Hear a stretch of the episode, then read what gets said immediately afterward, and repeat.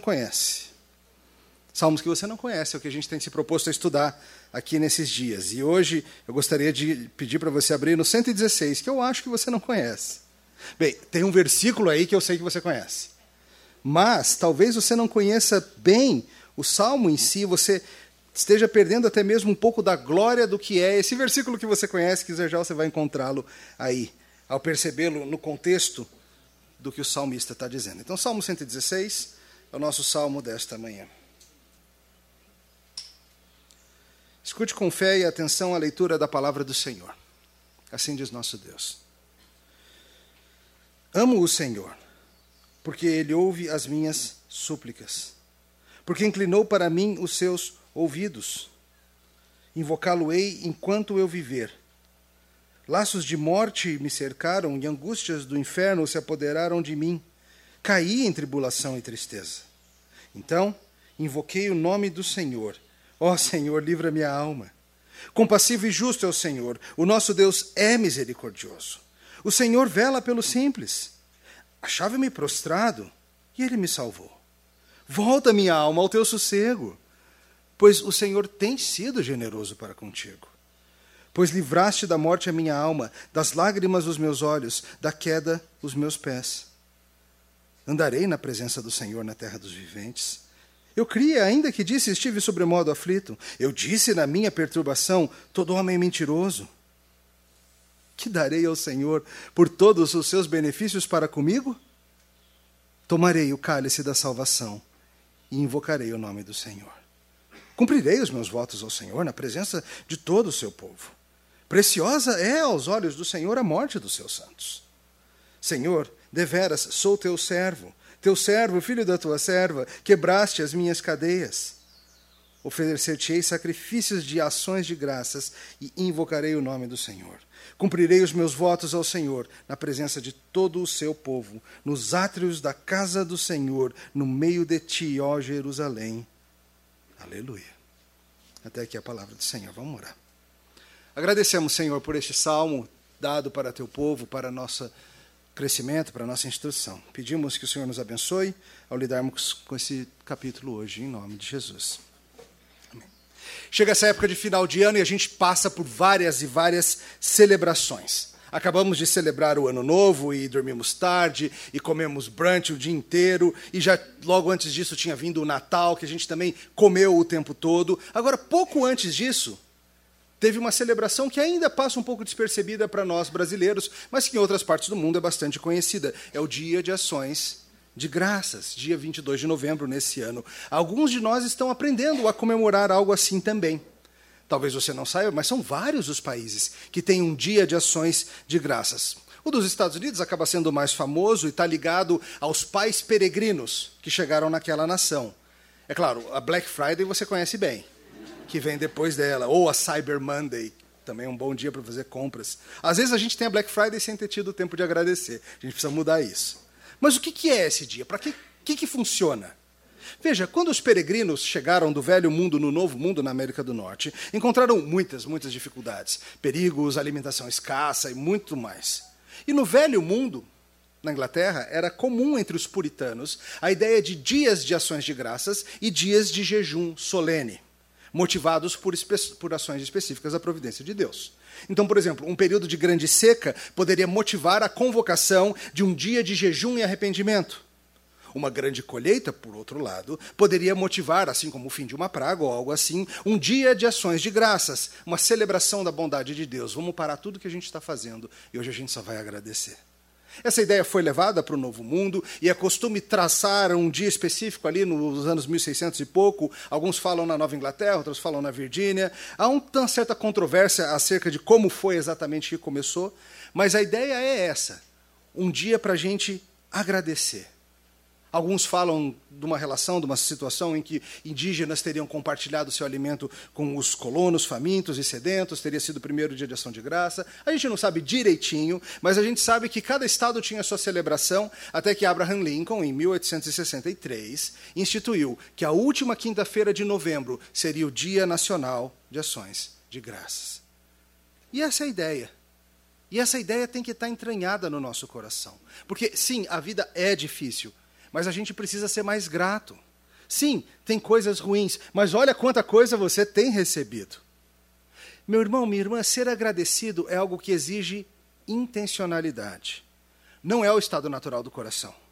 Veja, algumas pessoas tendem mais a ser assim, olham sempre que o lado bom das coisas, mas o estado natural do coração no mundo caído é insatisfação, é murmuração, é olhar o que você não tem ao invés daquilo que você tem.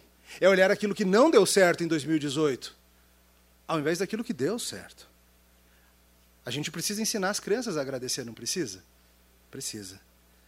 A gente precisa ensinar os adultos a agradecer também. Nós temos tanto a ser gratos. Coisas que talvez você nunca tenha nem parado para pensar. Eu duvido que qualquer um de vocês aqui já tenha gastado um tempo para agradecer a Deus porque os seus ribossomos funcionam. Nem lembro o que é isso, né? Eu acho que teve essa palavra no ensino médio. Eu duvido que você tenha agradecido a Deus já por milho verde, que pode ser transformado em abundância de alimentos.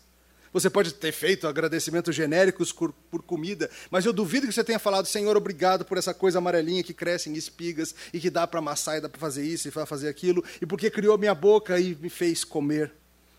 Duvido que você tenha agradecido a Deus, porque ao criar as nuvens, Ele não fez todas com o mesmo formato, mas Ele fez de formatos diferentes para você até ficar tentando ver formas e discerni-las. Duvido que você tenha agradecido porque não caiu nenhum avião em cima de você hoje. Duvido que você tenha agradecido a Deus pela fusão nuclear, que faz com que o sol funcione e aqueça o teu corpinho. Duvido que você tenha agradecido pelo fato de que a sua língua foi projetada por Deus para sentir gosto de açúcar, por sua pele gostar de água quentinha. Duvido que você tenha agradecido a Deus, porque antes de criar o mundo, ele imaginou uvas imaginou um processo pelo qual uvas se transformariam em uma bebida que um dia simbolizaria o próprio sangue do Filho de Deus que salvaria o mundo dos seus pecados. Eu espero que ao refletir sobre o Salmo 116 hoje, você saia daqui mais agradecido. E faça o propósito no seu coração de ter em 2019 um ano mais grato, com assombro diante do Senhor por tudo que Ele te dá. Hoje o Salmo 116 vai te lembrar o seguinte: devemos ser gratos a Deus que cuida de nós em tudo, até mesmo na nossa morte. Sim, devemos ser gratos a Deus que cuida de nós em tudo e nos dá abundantemente. E olha, mesmo a morte é algo que a gente vai ser grato a Ele. Vamos ver isso em algumas partes. A primeira coisa que você tem que entender bem hoje é que Deus vigia sobre os seus atentamente. E a gente tem que lembrar que Ele está vigiando. Olha comigo os primeiros quatro versos do Salmo de novo. Amo o Senhor porque ele ouve a minha voz e as minhas súplicas, porque inclinou para mim os seus ouvidos. Invocá-lo-ei enquanto eu viver. Laços de morte me cercaram, angústias de inferno se apoderaram de mim. Caí em tribulação e tristeza. Então, invoquei o nome do Senhor. Ó Senhor, livra-me a alma. Está aí um salmo de ações de graças. Tem vários deles nas Escrituras e eles são muito, muito importantes. Eles nos ensinam a ser gratos. Nós, adultos e crianças, precisamos aprender a agradecer. E agradecimento envolve entendimento. Não é assim que a gente ensina as crianças? Quando a criança recebe um presente, a gente precisa que ela entenda: olha, esse presente que a sua tia trouxe para você custou dinheiro, ela se preocupou com você, ela estava atenta com você. Envolve entendimento. E isso leva o coraçãozinho a ser grato. E nós também temos que começar a ter esse entendimento, saber que no nosso relacionamento com Deus, nós não estamos vivendo de acordo com aquilo que nós merecemos. Todas as coisas boas que você tem, meu caro, minha querida, não é porque Deus te deu, porque você merece. Tudo vem da boa e graciosa mão dele. E eis um salmista profundamente grato. E ele começa falando de um Deus que ouve oração e que se inclina a nós, um Deus que ouve. Qual é a situação que ele está passando aqui que gerou esses primeiros versos? Olha, a gente não sabe. A gente não sabe nem quem escreveu esse salmo, mas a gente sabe que é uma situação ruim. Pelo que ele fala aí no verso 3, talvez seja alguém que realmente se viu à beira da morte, alguém que já se viu quase que morrendo. É claro, é útil entender as situações que deram origem aos salmos, e a gente tem vários salmos que descrevem coisas como salmo escrito por Davi quando fugia de Saul. Alguns salmos dizem a situação. Esse não diz. E, de certa forma, acaba sendo útil de um outro jeito para a gente, não é? Porque ele meio que se encaixa em qualquer situação que a gente possa ter de aflição. É que nem aquelas canções de amor que a gente escuta por aí, que a gente pode não saber os detalhes, mas que a gente jura que descreve a nossa história. Essa é a descrição de alguém que se vê cercado do que ele chama de laços de morte. Angústias do inferno se apoderaram de mim. Caí em tribulação e tristeza. Descreve você hoje? Mesmo aqui no Palavra da Vida, mesmo com toda essa coisa linda acontecendo aqui, talvez descreva bem você hoje. Talvez descreva você durante esse ano, ontem ou algum momento do seu passado, sentindo-se cercado por laços, sentindo-se angustiado. Até respirar é difícil, até orar é complicado, e você se vê caindo em um estado de tristeza, de melancolia. E o que, que o salmista faz quando ele se vê assim? Ele faz um negócio ousado. O salmista faz algo surpreendentemente possível e bastante ousado. Sabe o que ele faz? Ele ora. Às vezes a gente não para para pensar no choque que é a oração. Ele ergue a voz e ele suplica, ele invoca o nome do Senhor Deus de todas as coisas. Ó oh, Senhor, livra-me a alma. E eu quero que você entenda como isso é poderoso. A Bíblia está dizendo que quando você, meu caro, estiver em aperto de alma, em algo parecido com um laço de morte, você pode falar diretamente com Deus Todo-Poderoso, que criou a sua alma, e você pode levar esse assunto até Ele. Já aconteceu de você conversar com alguém famoso na internet, no Twitter, por exemplo? O Twitter me parece ser das redes sociais a que as pessoas famosas ficam aí mais acessíveis. Eu lembro de uma vez no, no, meu Twitter, eu escrevi para um escritor famoso que eu gosto bastante, David Mitchell, e ele respondeu ao que eu falei com uma brincadeira e depois respondeu de novo, e eu fiquei todo bobo. Fiz um print daquela conversa, mandei para meus amigos, mostrei, olha só, me respondeu aqui, ó, o Mitchell me respondeu, ó, que legal. Porque olha que fantástico, o Twitter me permite ter contato com alguém que eu admiro muito, que tem renome e que eu nunca imaginei que daria atenção para um mero leitor brasileiro com sua continha, minha continha não verificada, com meia dúzia de seguidores e algumas enquetes semi-relevantes que eu coloco por lá. Mas ele se inclinou para mim. Um autor best-seller, falando com um dos seus humildes seguidores. É gozado porque esse tipo de coisa surpreende a gente. Quando alguém famoso dá atenção para a gente. Sabe com o que você devia ficar surpreso? Com o fato de que Deus Todo-Poderoso está atento aos seus tweets, às mensagens que você manda para Ele. A gente fica chocado quando um ator, um artista, um futebolista dá atenção para a gente, mas olha o que está dizendo esse salmo, querido. Esse salmo está dizendo que o Deus Criador de todas as coisas está atento aos clamores da tua alma.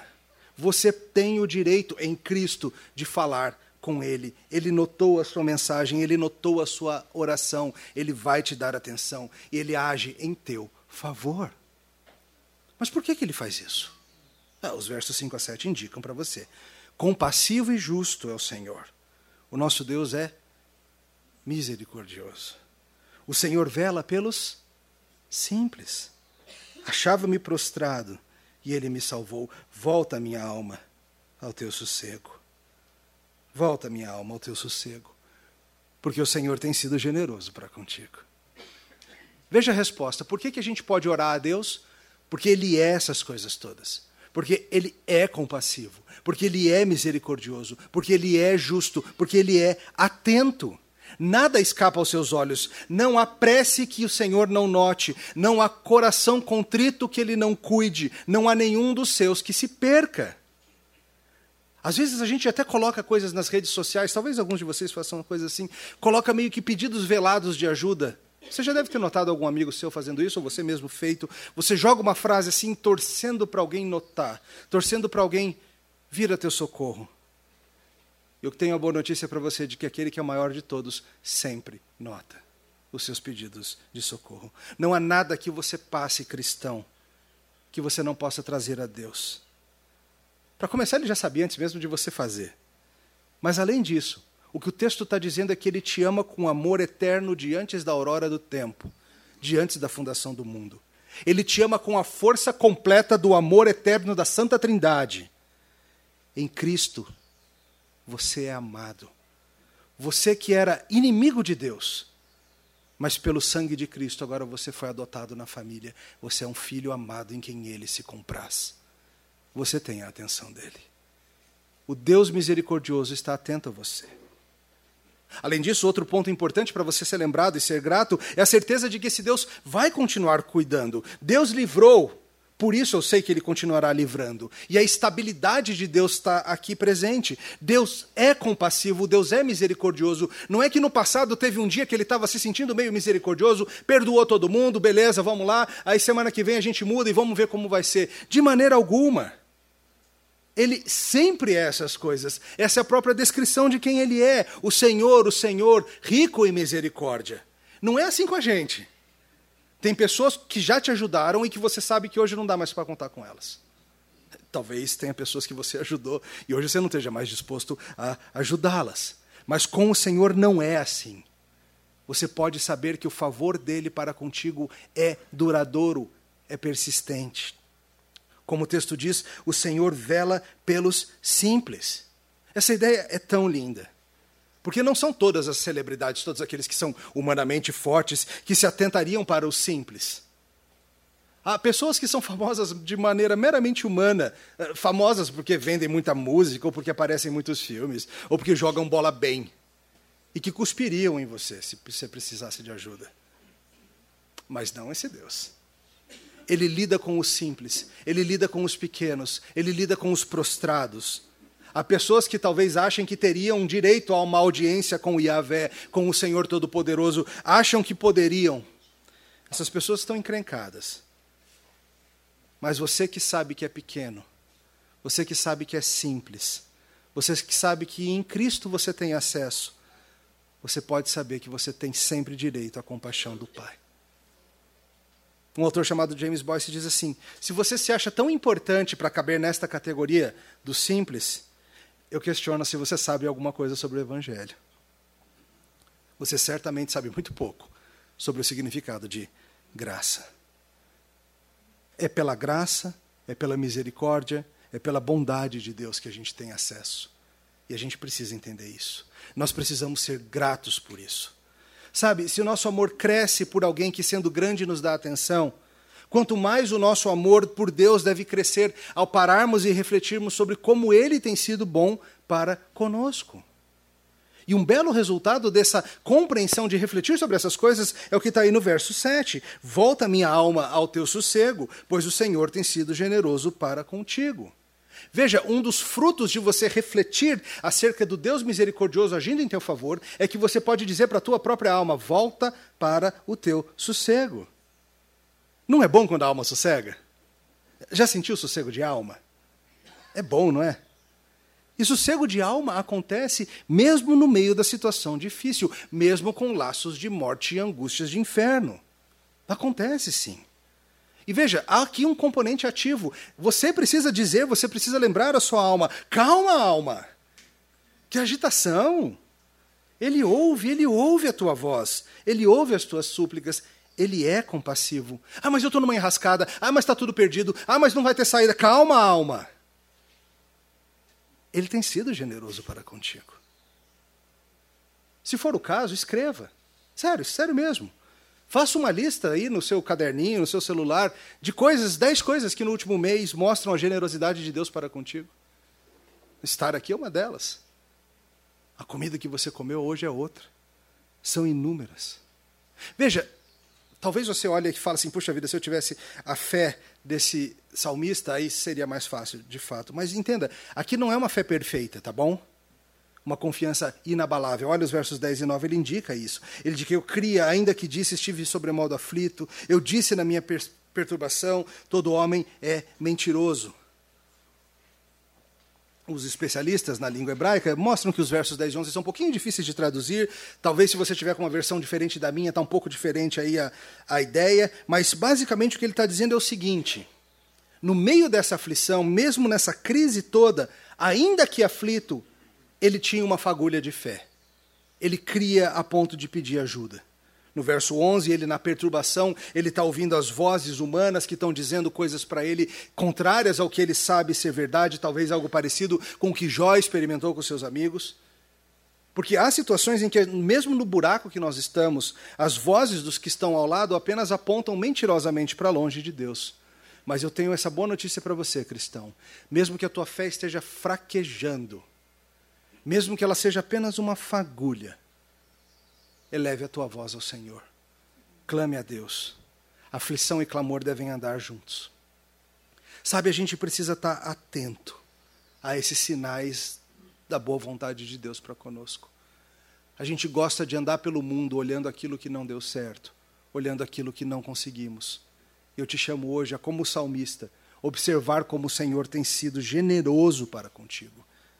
O que diz o verso 7? O Senhor tem sido generoso para contigo. Tem um autor que eu gosto muito, muito, se chama Nathan Wilson. Tem dois livros dele em português. Um deles é o Notas da Xícara Maluca e o outro é Morrer de Tanto Viver. São dois livros que têm o potencial de transformar a tua vida, o teu entendimento sobre as coisas. E, e, um, e no, no, Notas ele diz o seguinte, o Nathan, eu vou ler um pouquinho grande, mas eu quero que você preste atenção sobre como generosidade e gratidão estão ligados. Ele diz o seguinte: a nossa fútil batalha no tempo é cortesia da generosidade excessiva de Deus. Sim, generosidade excessiva. Nascer do sol seguido de nascer do sol torna difícil lembrar e guardar apenas um. Aroma após aroma, riso após riso. Imagine colocar seus dedos no pulso e agradecer a Deus cada vez que Ele te desse outra batida para impulsionar o sangue e energizar o seu cérebro. Nós deveríamos, cada batida. E também não deveríamos, porque se fizéssemos, jamais faríamos outra coisa com a vida. Não seríamos capazes, não teríamos tempo de ver ou saborear outros de nossos impossibilhões de dádivas. Minha mulher e eu tendemos a dar presentes demais para os nossos filhos no Natal. A gente ri e se sente ridículo quando a criança está tão distraída com um brinquedo que a forçamos a abrir o próximo. Ou quando algo grandioso fica ali ignorado no canto. Que consumistas, né? que parecidos com Deus.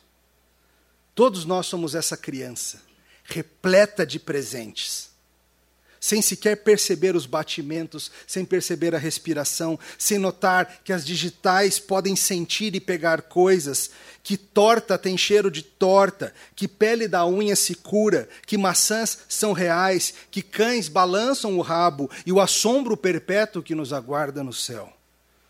O anseio real, o estado mental salomônico é causado por presente demais. Coisas demais para amar em tão pouco tempo. Porque quanto mais recebemos, mais sentimos a perda. Todos somos pobres e voltamos ao pó. Ah, mas nossos, nós, nós percebemos batimentos cardíacos quando eles param. E nós imploramos por mais. Mas se somos capazes de ficar de mau humor com o Natal, enquanto ainda estamos ao redor da árvore, semi-enterrada em papel de presente colorido. Então é claro que somos capazes de chorar quando o Natal parece acabar. Os ingratos sempre cultivam amargura em seu coração. Já aquele que tem fé, que é outro dom, alegra a si mesmo no fim e depois. Você tem percebido que o Senhor Deus, como um pai super generoso, numa manhã de Natal, te dá presente atrás de presente? presente atrás de presente. Você mal terminou de desembrulhar um e você já tem outro para desembrulhar. A sua generosidade é espantosa. A sua graça é maravilhosa. Mas talvez você esteja aí do lado da árvore de Natal, chateado, porque aquele um presente que você queria, esse não chegou. Esteja atento, meu caro. Esteja atento ao fato de que o Senhor Deus tem sido generoso para contigo. Tá, tudo bem, vai. E como que a gente responde essa generosidade toda? Como que a gente mostra de fato essa gratidão? E assim a gente vai para o nosso segundo ponto. A nossa gratidão deve nos levar a uma resposta de acordo com a palavra de Deus. A primeira forma que a gente responde ao que Deus nos dá, sabe como é? Recebendo. É, primário, né? Uma das maneiras que mostramos isso é o que trazem os versos 12 e 13. Presta atenção. Que darei ao Senhor por todos os seus benefícios para comigo? Sabe quando chega o aniversário de alguém que você gosta, alguém que já fez algo muito bom por você, e você fica pensando assim: uau, aquela pessoa me, me ama tanto, cuidou tanto de mim, eu preciso dar um presentão para ela. Porque essa pessoa realmente cuidou de mim. E você quer fazer algo que mostre o seu reconhecimento, o seu amor, mas você olha e a pessoa é daquelas que tem tudo e é difícil de presentear. E você pensa, não tenho o que fazer por essa pessoa. Essa pergunta é apropriada com o Senhor. Deus te deu tantas e tantas coisas e Ele tem tudo. O que, que você pode fazer? Que darei ao Senhor? por todos os seus benefícios para comigo. Como que você pode presentear o Senhor de volta? E a resposta que o salmista encontra é um espetáculo. Olha a resposta no verso 13: Tomarei o cálice da salvação, invocarei o nome do Senhor. Como assim? Veja, a Bíblia traz a ideia do cálice da ira, uma, um cálice separado para os que não amam a Deus, beber juízo. Mas também há na Bíblia a ideia linda do cálice da salvação. A ideia de você sorver até a última gota das bênçãos que Deus te dá em Cristo. A forma que você pode pagar de volta a Deus não é dando nada para Deus, é recebendo mais. Pois assim você mostra a sua gratidão é reconhecendo a nossa extrema necessidade dele, é alegremente abrindo os braços para ele. Assim você mostra que você reconhece, assim você mostra que você valoriza. A maior forma de você mostrar gratidão a Deus se mostra em você abrir as mãos e receber o que ele te dá o cálice da salvação. Sabe quando você vai dar um presente para alguém e a pessoa fala assim: Não, não posso aceitar, é, é grande demais? E você fala: Já, já que você gostou, aceita. Se você está reconhecendo que é algo especial mesmo, a forma de você me deixar feliz é recebendo. É o que Deus está dizendo aqui nesse salmo. A melhor forma de você mostrar-se grato para Deus é recebendo com alegria a salvação que Ele oferece. Deus não quer que você lhe pague, Deus quer que você receba.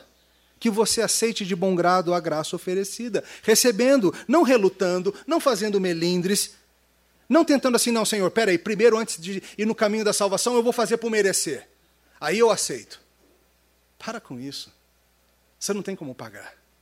Você só tem como receber. Não fique tentar merecendo graça. Não tem como você merecê-la. Você só tem que recebê-la. É de graça mesmo. Só abre as mãos e pega. Deus tem cuidado de você? Mostre sua gratidão tomando com alegria o cálice da salvação que ele te oferece. Esse ato de fé é profundamente agradável a Deus. Além disso, tem uma outra forma que o Salmo nos indica, outra maneira de você mostrar a gratidão é a sua forma de viver. Verso 9 indica isso. Olha, andarei na presença do Senhor na terra dos viventes. Andarei na presença do Senhor na terra dos viventes. Entenda o seguinte: não é opcional andar na presença do Senhor, não tem outro jeito, todo mundo anda. Sempre estamos corandeu diante de Deus.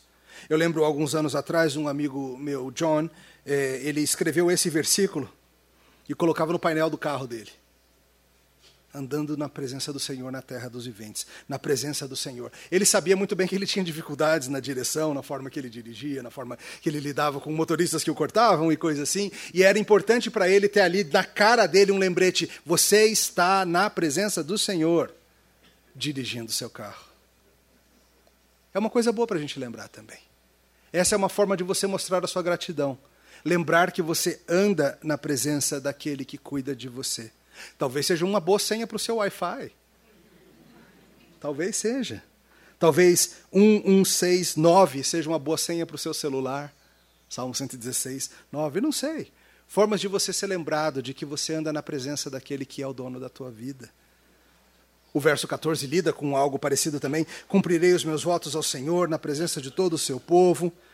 Aquelas promessas que nós fazemos diante de Deus. Vocês fizeram promessas diante de Deus, vários de vocês. Não? Quando, por exemplo, você casa, quando você é ordenado ao pastorado, quando você, os de vocês que trazem seus filhos para batismo, vocês fazem é, promessas diante de Deus e Ele espera que você as cumpra. O entendimento de que você vive diante de Deus vai te ajudar a levar a sério as coisas que você prometeu. O verso 16 traz ainda outra forma de entender isso. Ele diz: Senhor, eu sou teu servo, filho da tua serva, quebraste as minhas cadeias. O salmista entende muito bem que ele era um prisioneiro que foi liberto por Deus.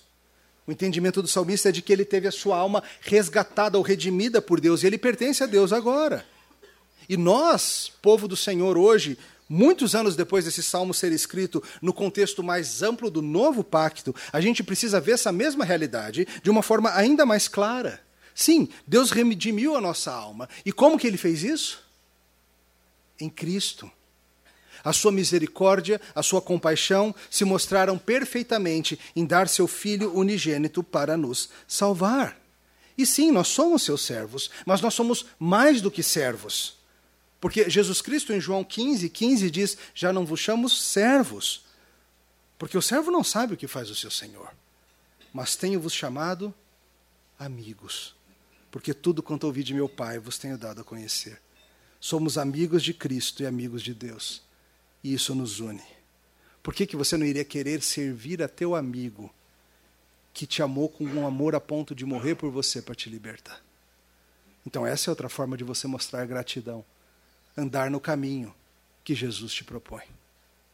Tem outra forma também que o Salmo traz de você mostrar a gratidão. E essa é uma que, estranhamente, muitos cristãos diminuem, acham que não é necessária. Está aí nos versos 17 a 19. Oferecer-te-ei sacrifícios de ações de graças, invocarei o nome do Senhor, cumprirei os meus votos ao Senhor, na presença de todo o seu povo, nos átrios da casa do Senhor, no meio de ti, ó Jerusalém. Aleluia. Outra forma de você se mostrar grato, adoração pública, cultuando a Deus. Veja, o salmista entende isso tudo e ele se alegra então em fazer os sacrifícios de ações de graças e invocar junto com o povo do Senhor. Veja, ele não está falando de sozinho no seu quarto adorar, você deve fazer isso também, mas ele está falando de com o povo do Senhor em Jerusalém adorar por meio dos sacrifícios. É isso que a gente tem que fazer e fazer sacrifício em Jerusalém? Lá onde ficava o templo de Salomão em peregrinação? Não, não, por favor, não, nenhuma dessas coisas. Esses sacrifícios, matar animais em ações de graça, não são mais necessários. Por quê? Pois Jesus Cristo é o último e perfeito sacrifício, o Cordeiro de Deus que tira o pecado do mundo e que se ofereceu na cruz do Calvário. Entretanto, embora a gente não faça mais os sacrifícios, por meio do último e perfeito sacrifício, a gente se achega a Deus em adoração. A gente se reúne como povo do Senhor. A gente canta, a gente participa dos sacramentos, a gente ouve a voz de Cristo na pregação, a gente ora, a gente faz todos esses atos de culto que o Senhor nos chama a fazer. Nós somos chamados a adorar com a nossa vida. Você não precisa, como o salmista precisava, ir até Jerusalém. Hoje a adoração se dá em espírito e em verdade em qualquer lugar que estivermos. Mas de qualquer maneira, há que se adorar. É parte do teu chamado de gratidão, cristão. Publicamente, não apenas privativamente no teu lar, no teu quarto, na tua família, mas sempre que possível, publicamente com o povo do Senhor, declarando com tua boca o que você crê, declarando com alegria o fato de que você pertence a Ele. Deus tem te livrado, meu caro. Você tem o ouvido dele. Mostre a tua gratidão por meio de publicamente ir adorar com o povo do Senhor. Isso importa para ele.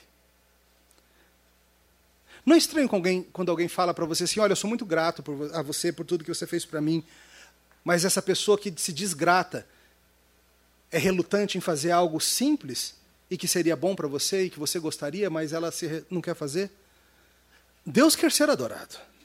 Nós lhe devemos isso. E o mais maravilhoso é que o maior beneficiado da adoração nem é o próprio Deus. Quem é? Somos nós, é o seu povo. Porque a adoração é algo que nos molda, que nos anima, que nos enche. Deus insiste que você participe do culto público para o teu bem e para a glória dele. Além disso, outra forma de você mostrar a sua gratidão é mostrando, entendendo que você é dele e vivendo tranquilo nesse entendimento. Veja, de novo, o salmista foi salvo de algo que ele descreve como laços de morte. Mas você precisa entender que, seja você salvo dos laços de morte, ou seja você tragado pelos laços da morte, no final das contas, isso também está debaixo do cuidado de Deus. É o que diz aí o verso 15, que é o verso mais conhecido desse capítulo.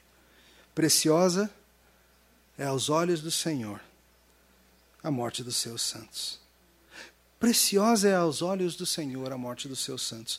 Em Filipenses 1, Paulo disse algo interessante. Ele diz: Para mim, o viver é Cristo e o morrer é lucro. É algo positivo. Veja, embora seja bom sermos salvos da morte, e o Senhor já te livrou incontáveis vezes dela, no final das contas, mesmo a morte não é algo fora dos atos de amor do Deus compassivo para conosco.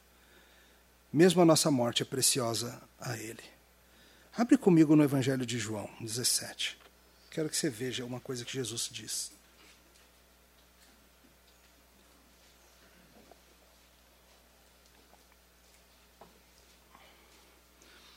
João 17, 24. Na famosa oração de Jesus, falando com o Pai antes da crucificação, olha o que Jesus diz que é a vontade dele. Olha o que Jesus diz que quer. Olha o presente que Jesus pede ao seu Pai. 17 24. Pai, a minha vontade é que onde eu estou estejam também comigo os que me deste, para que vejam a minha glória que me conferiste, porque me amaste antes da fundação do mundo. Percebeu o que Jesus pediu?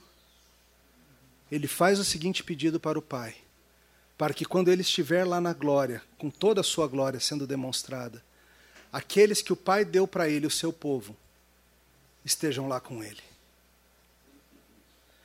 Quando um dos santos do Senhor morre, esta oração de Jesus está sendo atendida. Todas as vezes que a mão do Senhor leva um de nós, é o Pai atendendo o pedido do Filho, para que os seus estejam com Ele. Por isso a sua morte vai ser preciosa aos olhos de Cristo, porque vai ser o dia de você estar com Ele, para Ele te ver e para você ver a glória dele. Sabe, meu irmão, sabe, minha irmã, você anda tão sofrido. Deixa eu te dizer, vai acabar, tá? Vai ter fim. Se esse sofrimento que você está passando não acabar antes da morte, ao menos nela vai acabar.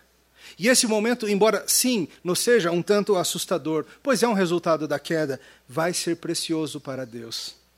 Vai ser precioso para Jesus. E vai ser precioso para você também. Esse salmo nos fala de algo glorioso. Deus é por nós. Deus é conosco. Deus nos vê. Deus nos ouve. Sim, Ele escuta você, o simples. Nós, os em perigo. Nós, os angustiados. Nós, os que éramos escravos. Sim, na vida e na morte nós somos dele.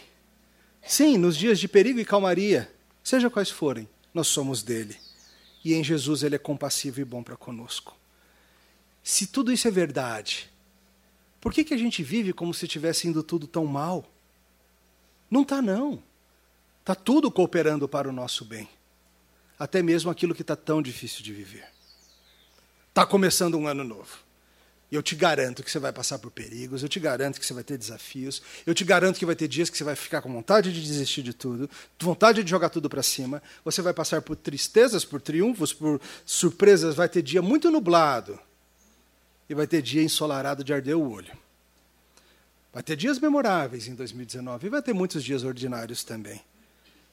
Talvez esse tenha sido o teu último ano novo. Talvez seja mais um de dezenas, a gente não sabe. Mais uma vez, Nathan Wilson, caminhando para o nosso final no livro Morrer de Tanto Viver, ele faz uma reflexão sobre uma ocasião em que ele estava dirigindo nas montanhas nevadas do Oregon e estava uma nevasca horrorosa, a família dele dormindo e o vento e a neve, aquela confusão, e ele com medo de algo acontecer naquelas montanhas. E ele diz assim: Enquanto eu dirijo, eu mudo o diálogo com o Criador. Eu não peço mais por segurança, atenção, sabedoria e tempos de reação de um ninja. Eu mudo para gratidão. Gratidão pelas pessoas atrás, a família dele com sonhos e a vida dependendo de mim. Agradeço a Deus por tantas vezes que fui mantido a salvo sem nem sequer saber. Pelas vezes em que a minha esposa esteve a salvo, e meus pais e os pais dela, pela neve, pela luz, pelas tempestades, pelo medo e o foco que o medo traz.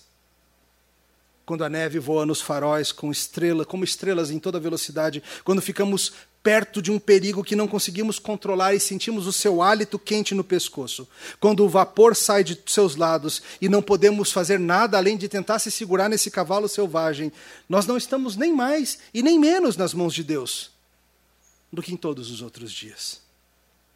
Quantos carros, carros você já ultrapassou na estrada? Quantos faróis já passaram por você indo na direção oposta? Milhões. Quantas fatalidades em potencial existem cada vez que você pega o carro? Centenas, mesmo nas viagens curtas. A gente pinta uma linha na rua e a gente concorda em ficar de lados opostos enquanto andamos por aí em toneladas de metal movidas por explosões. Nós voamos pelo céu amarrados a turbinas que gritam de poder e esperamos navegar com segurança no ar. Nós vivemos em uma bola de rocha derretida, lançada pelo espaço, invisivelmente atada a uma esfera gigante de fogo. Ela é conduzida por quem? Quantos supervulcões nos aniquilaram? Nenhum. Quantos terremotos nos mataram? Eu ainda estou aqui, e você? Enquanto a terra vocifera pelo espaço, equilibrada no limite entre todos serem queimados vivos e todos congelarem, enquanto gritamos em meio às pistas de obstáculos mortais, de chuvas de meteoros e as consideramos pitorescas, Enquanto a estrela ardente mais próxima vomita erupções centenas de vezes maiores que o nosso pequeno planeta, concedendo ao homem do tempo luzes locais boreais para seu falatório. Enquanto uma gigantesca rocha reflexiva desliza em torno de nós, derramando os mares sem jamais cair. Enquanto dirigimos nossas máquinas, passando por idiotas, por bêbados e adolescentes no celular, quantas vezes agradecemos a Deus? A gente está sempre na mão dele. Mas sempre sentimos como se estivéssemos nas nossas. Nós não conseguimos agradecê-los por todo o fôlego, por todas as batidas do coração, mas agradece, podemos agradecer a Ele todos os dias por não nos esmagar com a lua ou não deixar o planeta cair no sol. Quando um bêbado destrói uma família, uma mãe, um amigo, quando uma história termina, aí acordamos. Então nos voltamos para Deus com expressões confusas, querendo saber por que, que ele estava dormindo no barco. Ele nos trouxe do nada. Será que ele tem permissão para nos conduzir até uma saída? Seu próprio filho morreu jovem. Você acha que ele não entende? Moisés não viu a terra prometida. Sansão morreu cego nos destroços. Estevão pereceu sob pedras. Paulo foi decapitado. Pedro foi crucificado de cabeça para baixo em uma cama, num campo de batalha ou no asfalto com vidro quebrado, embaixo de uma luz a piscar. Nós somos histórias de Deus prestes a chegar ao fim. De quantos embriagados ele poupou você? Seja agradecido antes de pedir para ser poupado de outro. Quanto fôlego você já tomou? Quantos ventos do inverno enrijeceram sua pele? Quantos natais você viu? Quantas vezes o céu rodopiou com glória sobre sua cabeça como uma bênção? Veja, escute, agradeça. Peça mais. Procure momentos da sua história pelas quais você deve ser grato. O que o Salmo diz para você hoje, meu caro, é que o que Deus tem para te oferecer é muito mais do que uma Black Friday. É a salvação em Cristo. É a promessa de que ao morrermos estaremos a salvos com Ele. De que a nossa morte, se estivermos abrigados pela fé em Cristo, será preciosa aos seus olhos. E enquanto esse dia não chega, seja esse ano, seja daqui a 50 anos, você pode contar com o fato de que você vai estar protegido, de que você vai ter a atenção dele, a compaixão dele nessa peregrinação com a certeza de que mesmo laços de mortes, inimigos e enfermidades, tristezas, angústias, tribulação e nem mesmo o teu pecado vão impedir Jesus de fazer a vontade dele, que é levar você, cristão, para ver a glória dele. Deu vontade de agradecer? Vamos orar. Agradecemos. Agradecemos, Senhor porque o Senhor nos dá generosamente. Porque o Senhor faz mais por nós do que possamos, podemos até mesmo perceber. Cada batida de coração, cada vez que puxamos o ar, mesmo que o façamos com dificuldade.